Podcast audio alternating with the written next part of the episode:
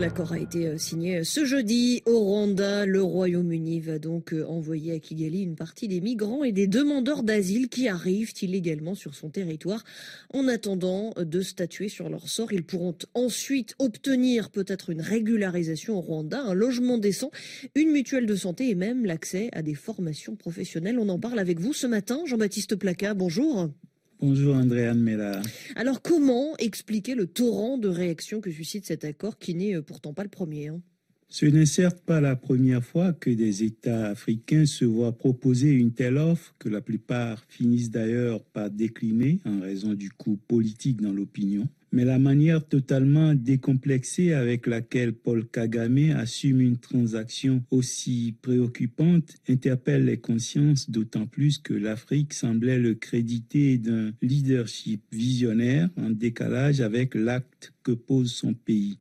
C'est donc à dessein que dans leur réaction, les ONG ont autant insisté sur le fait qu'en dépit des prouesses économiques du Rwanda, Paul Kagame est loin d'être un démocrate, ce qui renforce les inquiétudes quant à ce qu'il pourrait advenir de ces personnes qui plaçaient leurs espérances dans le Royaume-Uni et vont peut-être devoir s'inquiéter pour leur liberté au Rwanda.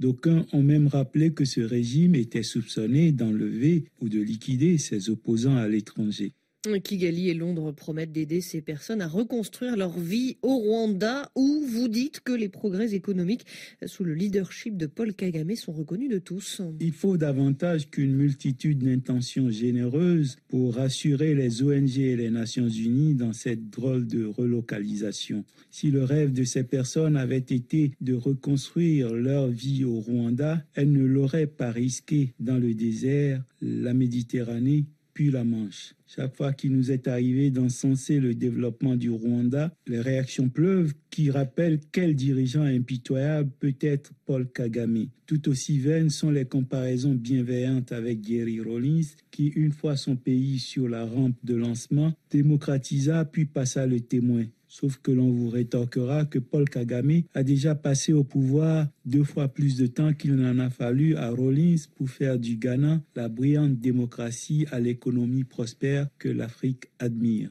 Ceux qui pardonnent tout ou presque à Paul Kagame partent du postulat que les Africains seraient prêts à tout subir dès lors qu'ils peuvent manger à leur faim mais c'est tout le contraire de ce que montrent ces peuples, dignes et debout même dans la misère, qui sont d'abord épris de justice et de liberté pour pouvoir s'épanouir, travailler au bien-être de leur communauté sans envier personne. Les seuls freins au développement de ce continent sont les entraves aux libertés fondamentales, la perfidie de dirigeants politiques qui modulent les lois et les règles au gré de leurs intérêts, manipulent la justice, faussent l'équité, vicient les critères d'impartialité pour réaliser à quel point ces valeurs sont intrinsèques à la vie en société en Afrique, il suffit de se remémorer cette injonction de ces sujets à l'Almami Samori Touré, leur souverain.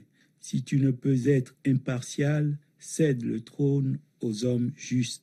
C'est dans l'hymne de l'empire du Wassoulou. Rien de tel en effet que des dirigeants justes et impartiaux pour stimuler et magnifier le génie d'un peuple. Le président Kagame qui rappelait encore il y a peu la crédibilité de la justice de son pays et la fiabilité de son régime. Difficile d'accepter la sincérité des compliments pour les prouesses économiques tout en contestant les imperfections relevées sur le plan des libertés individuelles le Botswana, le Cap-Vert, la Namibie, Maurice sont aussi des réussites économiques en Afrique et n'éprouvent aucun besoin de défendre l'honorabilité de leur démocratie, mm. car cela saute aux yeux.